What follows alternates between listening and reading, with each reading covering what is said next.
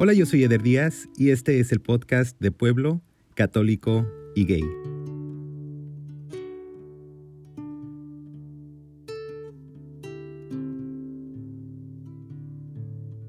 Hola, yo soy Derek, soy de Pueblo, de Cuernavaca, soy gay y soy cristiano. Derek, bienvenido al podcast. Muchísimas gracias por tu tiempo. No, gracias a ti por invitarme. Te lo agradezco. ¿Cómo recuerdas tu infancia? ¿De, de qué parte de México eres? Crecí en Jutepec, que es donde vivía mi familia. Ya sabes que cuando eres de pueblo, pues tienes a la tía enfrente, al tío por, a un lado y así, ¿no? Mi infancia fue bien bonita, fue bien bonita. Tengo muy buenos recuerdos. Nada que ver con, con lo que me dedico o lo que estudié, nada que ver tenemos mucho campo, muchos árboles, perritos, gatitos, eh, mi abuela con su jardín de, vegetales, tomatitos, uvitas, perdón, fresitas chiquitas, así. Recuerdo mucho jugar con mis primos esos juegos de antes, ¿no? El Doña Blanca, esta cubierta, el resorte, que era muy tabú en esa época, que el resorte era para las niñas, yo lo jugaba, jugaba a la matatena, jugaba al trompo, al yoyo, este, al, ¿Cómo se llamaba este que le tenías que meter? Valero, el valero. Sí, tazos, jugaba tazos, las cartitas de Goku estas las jugábamos. Toda esa fue mi infancia, igual que tú, me imagino, ¿no? Sí, la verdad que sí. ¿Tenías hermanos? Sí, sí, tengo una hermana y un hermano. Mi hermana es menor, tiene 26, 25. Mi hermano tiene 21, son más chavitos que yo. Platícanos, Derek, ¿a qué te dedicas? Estudié psicología organizacional, trabajo en una consultoría ambiental en la Ciudad de México. Estoy por salirme para poder regresar a Canadá, que es otra ciudad donde vivo.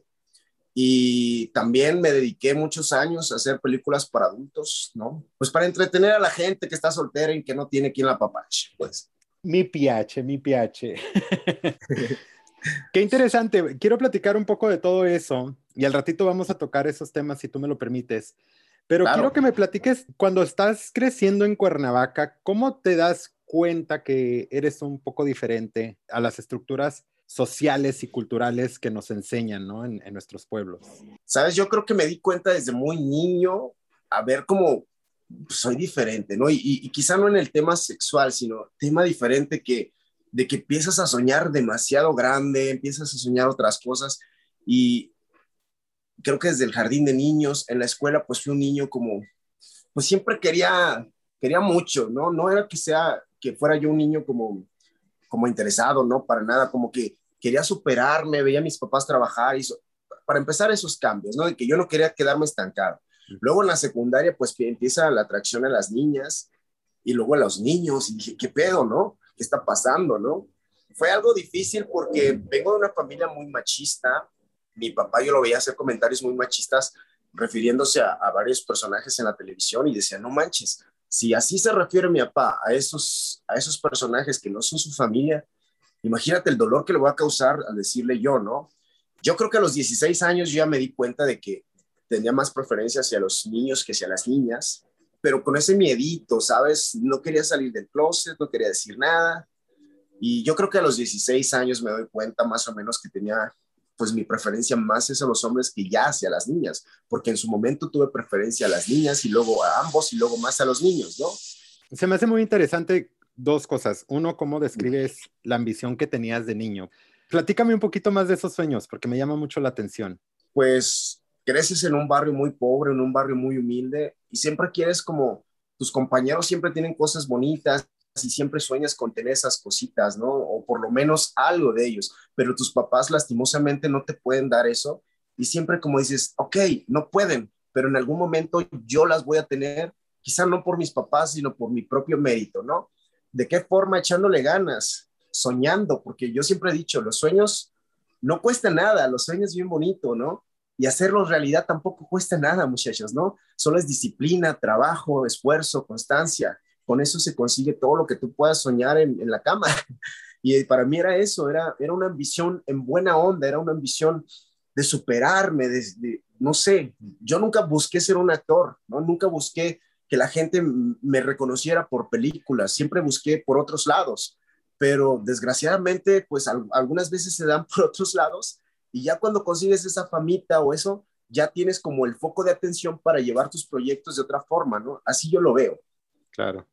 Sí, creo que es una manera muy interesante de describir lo que quizás muchos de nosotros experimentamos, especialmente a una edad muy joven, que es el, el tomar como una decisión consciente de decir, yo voy a vivir mi vida diferente. Sí, exactamente. Y tener una intención a partir de ese momento de, de, buscar nuevos horizontes y de buscar nuevas realidades, en muchos sentidos. Ahora, hablando un poquito más de cuando tú te estás desarrollando, me gustaría preguntarte si me dejas, tú te identificas como un hombre gay, eh, así lo dijiste al principio de esta plática, pero reconoces que en tu atracción hacia otras personas hay un espectro, no está tan definido como blanco y negro. Pues yo creo que es, es parte, ¿no? Es parte de desarrollarte, de, de crecer, de madurar, de entender qué es lo que, te, lo que te gusta, lo que quieres. Creo que al principio estamos un poco confundidos porque estamos programados por un chip de nuestros papás que nos enseñó que el, el azul es para los vatos y eh, para los niños y el rosita es para las niñas, ¿no? Entonces crecemos con esa mentalidad y decimos, es que, ¿qué soy, no? Entonces tenemos siempre esos problemas. Cada cabeza es un mundo, siempre he dicho. Sí.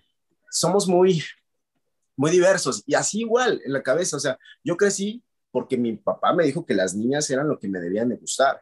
Y yo crecí con ese chip, ¿no? Eh, y sí, tenía un poco de atracción, pero después cambió y pues yo creo que cada, pues que cada persona ha vivido su experiencia diferente. En tu caso, no sé, creo que me dices que, que eras gay desde que lo supiste. Sí. Y, y, hay, hay otras personas como yo que pues en algún momento tuvieron novias, ¿no? Y que se dieron cuenta que no iba por ahí el camino y decidieron no engañarse más, ¿no? Y decidirse ir por el camino correcto. por, en mi caso, en mi caso, ¿verdad? cada quien elige su camino en el que sea correcto. Y yo no soy de una preferencia sexual, soy una preferencia de lo que te guste, lo que te guste, disfrútalo, ¿no? Sea, sea una mujer, sea un hombre, hay gustos y colores para todos, para todos sale el sol. Y creo que es eso, ¿no? Que vivimos en una sociedad muy estigmatizada por tantas cosas raras, que para mí pueden ser raras, pero para aquellos no, y no por eso vamos a juzgar, chicos. Platicando un poquito más de tu vida y cómo vas creciendo, nos contaste también que eres cristiano. ¿Jugó sí. eso algún papel fuerte en tu desarrollo o para sí. ti fue algo como un punto y aparte? No, sí fue muy importante y muy, muy, este, ah, sí me detenía mucho. A mí me enseñaron en la iglesia que, que era malo, o sea, tú creces pensando que es malo, que tu vida debe ser con una mujer, que debes de tener hijos, pues ya sabes, la familia tradicional. Sí. Y creces con ese miedo, con ese miedo y, y por el temor a Dios, no te atreves a, pues a ser quien eres, ¿no? Por el, por, por el amor y el temor de que Dios te castigue. Pero en mi caso, pues bueno, yo este, decido experimentar por primera vez con un, pues fue algo muy rápido y fue como de, no lo disfruté, fue de miedo, de verdad, fue de miedo porque mi primera experiencia sexual fue de mucho miedo, porque al otro día yo estaba en la iglesia, en la iglesia cristiana, pidiéndole perdón a Dios por lo que yo había cometido, porque para mí eso había sido un pecado, ¿sabes? Y lloraba y lloraba, y yo pensé que ya me había enfermado de VIH, ¿sabes? Por esa mala información que mis padres me habían dado sobre, sobre el tema de, del VIH, porque claro. realmente los papás nunca te educan sobre sexualidad, y eso los papás no te lo cuentan, pues porque ni saben, tampoco se los contaron los abuelos a, los papás. Y bueno, yo con esa, por ese, ese miedo, ese temor de que Diosito me va a castigar, de que me voy a enfermar, y bueno, llega un momento en el que ya no puedo más, le cuento al pastor de la iglesia, y el pastor de la iglesia, de verdad que me dio un consejo muy sabio, ¿sabes? Yo no sé si me lo dijo como humano, como pastor, como amigo, como, no sé, pero me dio un consejo. Me dijo, ¿sabes qué? Mira, Dios te ama, Dios sabe por qué te mandó a la tierra, Dios no comete errores. Entonces Dios sabía para qué te estaba mandando a esta tierra. Y me dijo, bueno, lo, lo, único que te puedo decir es que si vas a tener a alguien en tu vida, que lo ames, lo respetes, lo cuides, lo valores, ¿no? Igual como con un hombre y una mujer, ¿no? Los mismos valores, los mismos respetos, pero uh, en este caso de, de, de, un sexo similar, ¿no? Uh -huh. Eso creo que fue, me abrió más la mentalidad y me dijo, bueno, tienes razón, yo no estoy haciendo nada malo, yo sigo con Dios, lo amo, lo respeto, soy buen ser humano, no miento, cuido a la gente, la respeto, soy buen hijo, ¿sabes? ¿Por qué va a ser malo que yo quiera a un chico? ¿No? Ese es el, el problema. a tu edad, cuando estás descubriendo todo esto y viviendo todo esto, ¿habían safe spaces en Cuernavaca para alguien como tú? Cuando yo empecé, mira, yo empecé a averiguar en internet, ¿sabes? Como lugares de cruising y cosas así, o lugares en cuerna, pero yo era menor de edad, yo no podía ir a esos lugares y a mí me daba mucho miedo. Yo tenía que 16 años. Lo que hice fue, bueno, ay, dicen que en este lugar se junta mucha gente de la comunidad a ligar, ¿no? Y ahí va el muchacho, ¿no? En la noche, ya como las 7 de la noche, ya medio oscurito, en el Sunburns, en un Sunburns. No era el Pajaritos de la Ciudad de México, aclaro. Era en Cuernavaca y pues en las jardineras, pues todos ahí parados y, pasaba la gente y eso sí, sí los veían. Yo tenía miedo, paso, me voltean a ver y casi, casi corro y va uno detrás de mí, ¿no? Y, y, pues ahí fue como la primera experiencia, pero sí fue ese lugar. Yo lo averigüé por internet, fue mucho miedo, la verdad fue mucho miedo porque pues yo era un niño, yo era un niño y en la calle y así, yo no sabía que si me iban a asaltar, estaba muy, muy miedoso, como te dije, no disfruté esa experiencia, fue más como mucho temor. Claro. Después de que empiezas a autodescubrirte y autoidentificarte, ¿a quién es la primera persona que se lo confías? Híjoles, se lo conté a una prima de la Ciudad de México porque ella pues creció en otro ambiente más liberal que el mío.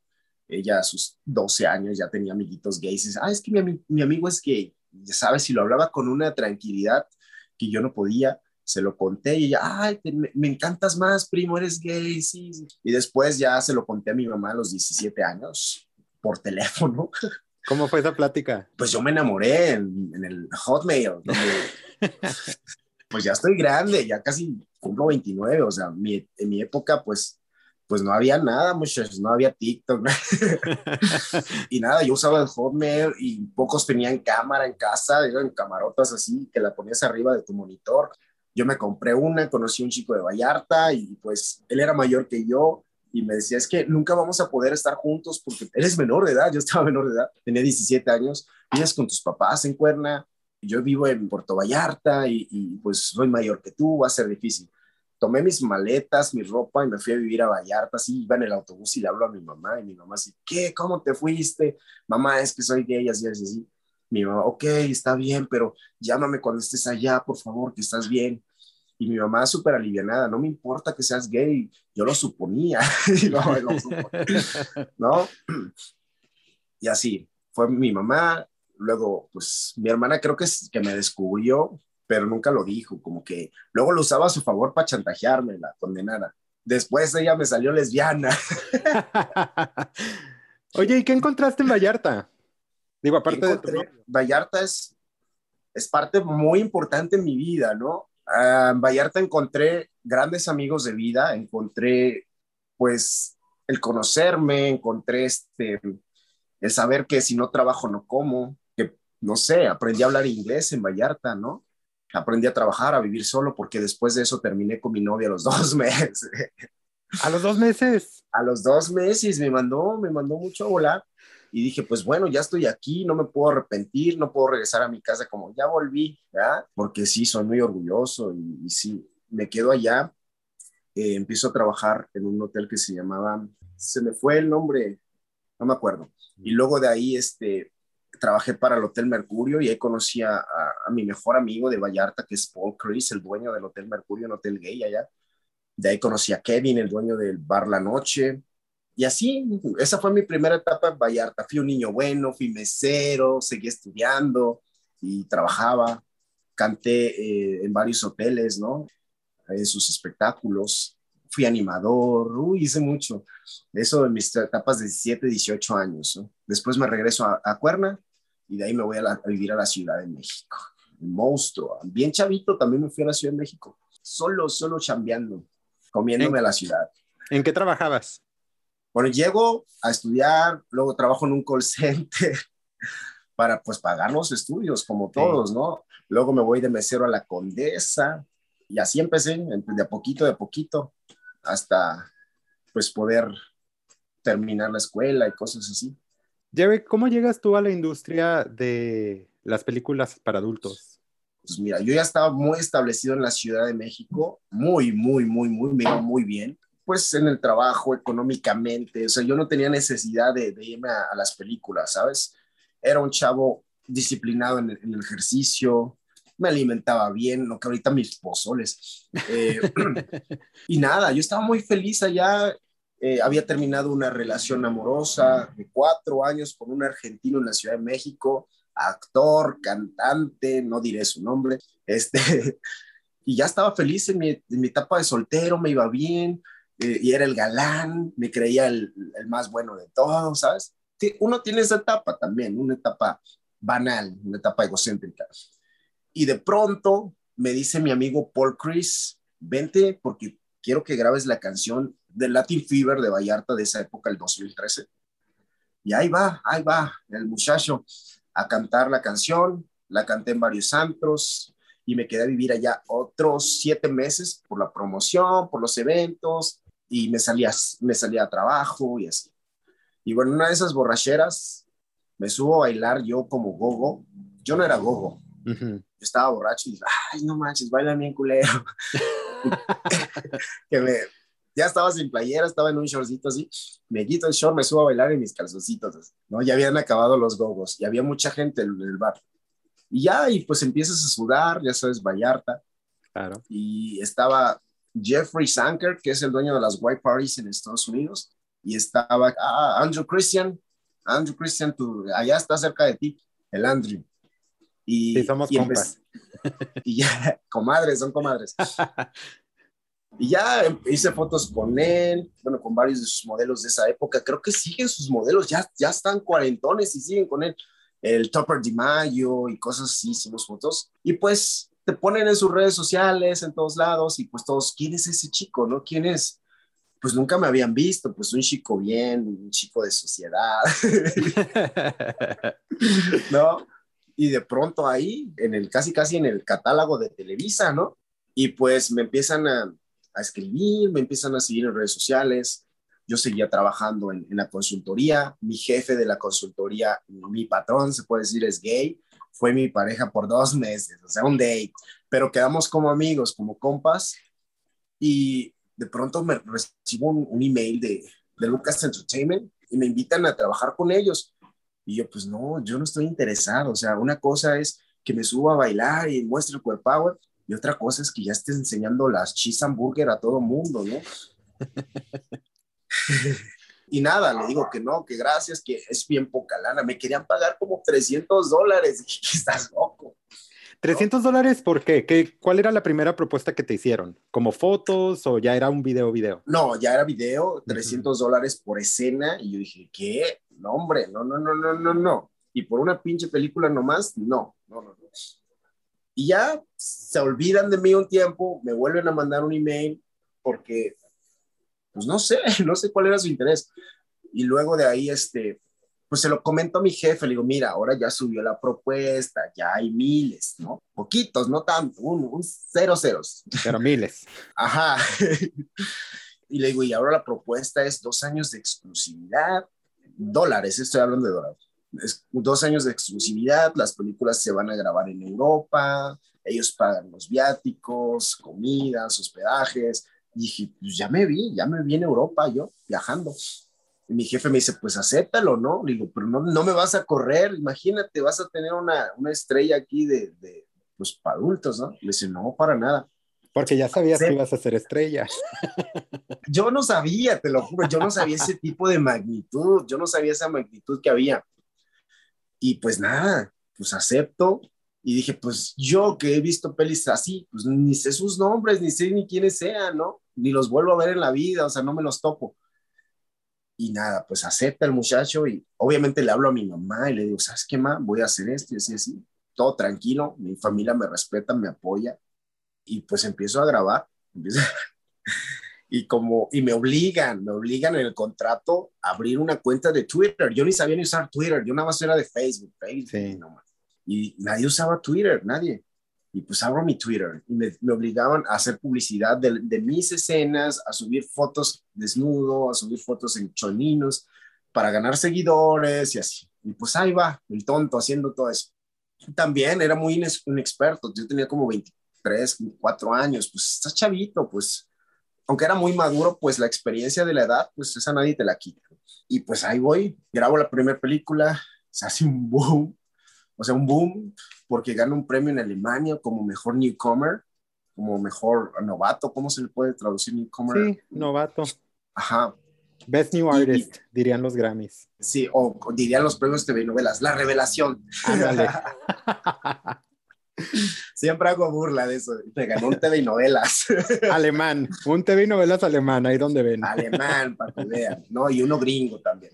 Y, este, y pues ahí empiezo con esa primera película increíble, con un actor ruso, Alex Koff se llama. Y pues nada, ni él ni hablaba, él no hablaba ni inglés, nos, nos hablábamos por un traductor para decir cómo iba a ser nuestra escena y mira, fue increíble. Ya viene mi fabuloso, se va a escuchar en tu podcast. ¿Qué es eso? El carro donde compramos fabuloso. Órale, para que vean que sí es de pueblo. para que vean que sí soy de pueblo, morros, ¿no? Esta es la casa de mi mamá, es la casa donde crecí de niño, es donde pues me crié y estoy aquí desde hace un año y medio. Por, lo de la pandemia me regresé a Canadá para estar con mi familia porque mi papá falleció en mayo por causas de COVID. Pero bueno, ponte aparte, ya estábamos. Estábamos en, en Alemania, ya, qué transición tan difícil, ¿no? Después de lo que nos dices de tu papá a lo que estábamos platicando. Pero ah, antes que nada, lo siento mucho por la pérdida de tu papá. Y platicando un poquito de tu carrera, te quería preguntar, ¿se escucha como que lo que te pasó a ti fue algo como muy natural, me encanta que se lo pudiste platicar a tu papá, a, perdón, a tu mamá en el proceso, a tu jefe. Son cosas que yo también. a tu papá también. Nadie te dijo nada negativo, todos te apoyaron. No, nadie, nadie, nadie, nadie, ni mis amigos. Mis amigos después se empezaron a alejar, pero otro mm. tipo de amigos, no amigos cercanos, amigos que creías o que habías conocido, ¿no? Los amigos cercanos siempre me dieron su apoyo, ¿no? Pero lo que te iba a preguntar es, llegas a Europa, vas a lo que vas, ¿En algún momento ibas con toda la convicción del mundo o en algún momento te dio como lo que le llaman cold feet, como ganas de echarte para atrás? Sí, sí, claro, sí me dieron ganas de echarme para atrás, porque mira, pues también tenemos inseguridades, ¿no? O sea, sí, tienes el cuerpo bonito, pero mira, nosotros crecimos, desgraciadamente los mexicanos y los latinos, que la belleza es ser rubio, alto, de ojo verde, ¿no? Así, y pues tú llegas y ves, oh, no manches, o sea, imagínate, este ruso, este ucraniano, ¿sabes? Este gringo, este canadiense, wow, pues unos dioses, ¿no? Pero yo qué, soy un mexicano, unos 70, 72 kilos, sí, con mucha personalidad, pero, pero no manches, ¿no? pero eso no se va a ver. Exactamente, eso no lo, no lo estoy vendiendo ahora, ¿no? Entonces sí era un, este, pues decir, no manches, o sea, soy el feo del grupo, ¿no? Pero bueno, o sea, yo era la más asediada, diría, ¿no? Del grupo, porque pues fuera de cámaras todo el mundo estaba detrás de mí, detrás de mí, y pues imagínate, hasta el productor. Entonces, este, pues aprendí ahí de que como nosotros vemos a ellos preciosos, ellos nos ven hermosos también, porque somos diferentes a ellos. Y sí me quería echar para atrás por eso y también pues porque decía, no manches, es que no voy a poder. Yo veía a los otros trabajando y dice, es bien complicado, no puedo, no puedo. Y pues bueno, me atreví, dije, soy actriz, bailarina, nada. soy una profesional. Pues exacto. No, sí, es que sabes que, mira, yo también, estando en la Ciudad de México, yo estudié en la Casa Azul. Casa Azul es una casa de actuación en, la Condesa, en la Ciudad de México. No, no estudié como tal toda la carrera, estudié talleres y cursos y así en varias escuelas, ¿no? En el SEMA en Cuernavaca, en CCU Cuernavaca también. Y pues parte de mi adolescencia y, ya madurez fue, hice comerciales para televisión, hice teatro, hice teatro musical. Es algo que la gente no sabe, ¿ah? Porque grabé un disco también, grabé un disco de música. Iba a ser la Ricky Martin yo. no me río porque no lo crea, ¿eh? Lo río, me río por cómo, cómo sale en la plática. bueno, para mí era una película, de verdad era una actuación. Yo no disfrutaba, no tenía ese placer, ¿no? Era fingido. Solo con una persona no fue fingido y terminó siendo mi pareja, ¿verdad? Pero yo soy muy tímido. O sea, sí soy muy extrovertido de mi forma de ser, pero si yo voy a Cipolite no muestro mi cuerpo, o sea, mi bañador, el shortcito, no me desnudo, ¿no? Me da, me da mucha pena. Tengo todavía pudor, chicos. yo lo veía algo más profesional para mí es profesional. Yo no hago OnlyFans, chicos, también porque mi sexualidad me la reservo para mí, con la pareja que quiera, con, no me voy a grabar con mi novio y lo voy a vender porque no sé, no sé, a muchos me dicen, es un mojigato, hiciste porno y, y ahora no quieres. Pero es que, chicos, yo estaba con un actor profesional. Yo era un profesional, a mí me pagaban, tenía un contrato, tenía iluminación, tenía equipo, tenía un director de cámaras, tenía un director de escena, o sea, tenía un guion, ¿saben? Para mí era una actuación, era como meterme a una obra de teatro como antes. Obviamente que, que en este caso los besos se convertían en, en algo real, ¿no? Y en algo más, un acto. Pero yo terminaba mi escena y él en su lado yo en el mío, chicos, ni siquiera éramos amigos, ¿sabes? Y mi sexualidad, pues, la, apartaba de, mi trabajo. Mi sexualidad para mí era, era totalmente diferente a como me ven en las películas, ¿no? En estos momentos de mi vida no te puedo decir que, que antes no estuve con uno y con otro, porque creo que todos lo hemos pasado queremos experimentar, pero en este caso ahorita en mi, en, mi presente, ya no lo hago, ya prefiero estar como, como ya prefiero que me inviten una tostada de pata en la Alameda antes de, ¿no? quiero, o sea, quiero ya, güey, estoy en otro mood de que prefiero conocer a un ser humano y tener algo más bonito, ¿me entiendes? O sea, suena ridículo, ¿no? ¿Cómo este güey, ¿no? Después de toda su vida, ya casi casi la Yuri o la, la Lucía Méndez, después de hacer todo el desmadre, ya quieren sentar cabeza, pero es que es válido, chicos, es válido, somos seres humanos, todos vivimos un proceso de vida y ahorita estoy muy, muy feliz con, con, con pues con mi sexualidad, cómo la estoy viviendo, cómo la estoy tratando, me estoy respetando más como persona, le estoy dando más espacio, ¿no? Quiero que, que sea algo diferente, ¿no? Ya no quiero que sea lo mismo. ¿Lo volverías a hacer? Si llega una propuesta chida, lo hago. Y si y cuando termine mi contrato de exclusividad, que me tienen amarrado, ¿no? Y además de, de, esto, pues yo llevo mi nombre, el Derek Allen, ¿no? Ya tengo el nombre, pues lo quiero llevar para ayudar gente, ¿no? Desde cómo salir del closet, orientarlos un poquito, hablarles sobre la prevención de enfermedades de transmisión sexual. Eh, muchos ni siquiera saben qué es el PrEP y entonces estoy aquí pues para apoyar a, a fundaciones, organizaciones, a todos los que me inviten para poder ayudar gente sin, sin yo no recibo ningún pago, lo hago con, con todo el amor porque en algún momento yo tuve esa preocupación y quiero que uso también mi TikTok y todas estas cosas en mis lives para informar. Primero capto su atención físicamente, no me quito la playera, ya después pues eh, un poco de broma y, de pronto me, me hacen ese tipo de preguntas, se las suelto. Sí, me gusta mucho informar a la gente y usar este nombre de Derek, pues también para ayudar, ¿no? Y por lo que cuenta, te agradezco mucho el espacio y la accesibilidad, sobre todo para estar en este podcast. Antes, de, antes de las siguientes preguntas que te tengo, sí te quiero preguntar, ¿qué es lo correcto que debemos hacer los fans de actores porno y qué es lo que no debemos de hacer los fans de actores porno? ¿En qué forma? En nuestro comportamiento hacia ustedes. Por ejemplo, si yo te veo en el gimnasio o si yo te veo en una ah. plaza. Ay, bueno, es que muchos me dicen, es que te ves bien mamón en el gimnasio. Le digo, es que no soy mamón, soy muy, pues mírenme, o sea, soy de barrio. Es que te voy a ser sincero, sí, o sea, yo, yo estoy de acuerdo que cuando uno le gusta a alguien, se mueren en halagos, chicos. Y, y sí está bonito que me digan halagos, pero tanto halago, de verdad que me, me empalaga, ¿sabes? O me siento acosado, me siento, no sé, o sea, es, es fácil, ah, qué guapo eres, pero, ay, es guapo, eres un dios, te amamos. No manchen, es demasiado para mí, ¿no? y si están en un gimnasio y me ven, si quieren saludarme, lo pueden hacer, ¿no? Yo no soy grosero, soy muy amable, pero sí eso de que, de que quieran platicar media hora en el gimnasio, chicos, conmigo tampoco, porque tengo que entrenar. ¿No?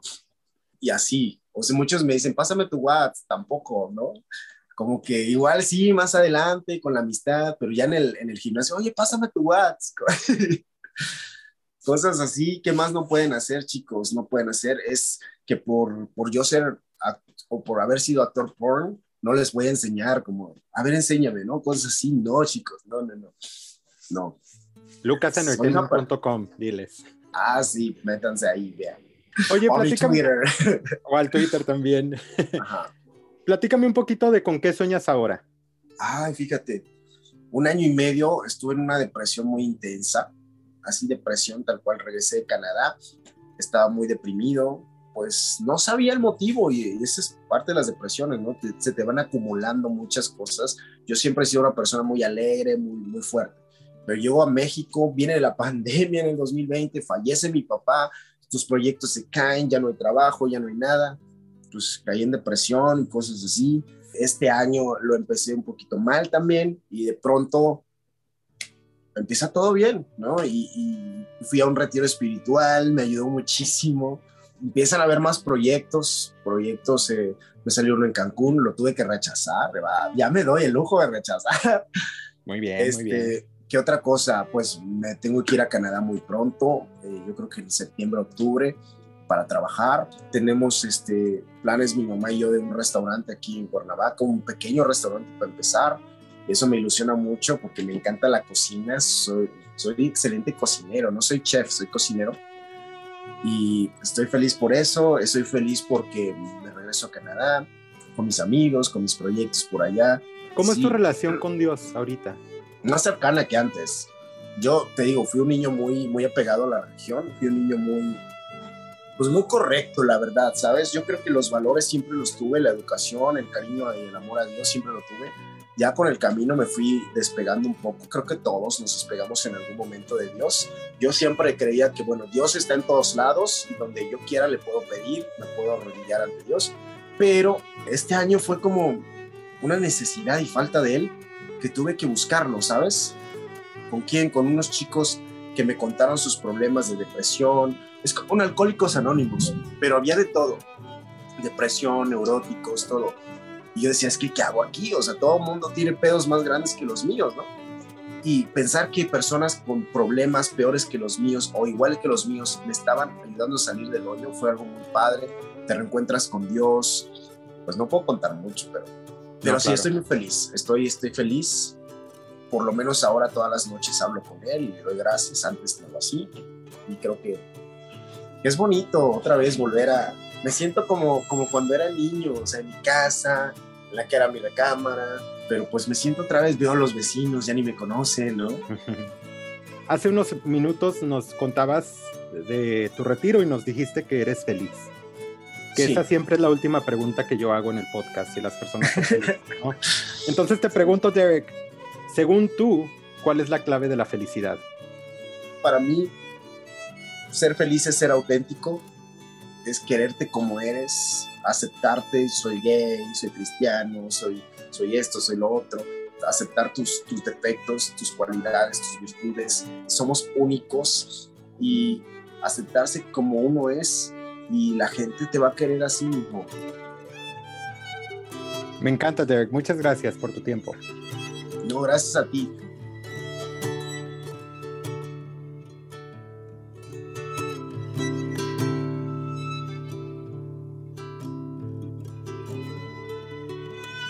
Yo soy Eder Díaz y yo soy de pueblo, católico y gay. Yo soy Derek, soy cristiano, soy de pueblo, de Cuernavaca, mucha honra. soy gay, soy gay y otra cosa, soy muy feliz, muy feliz por lo que soy lo que tengo.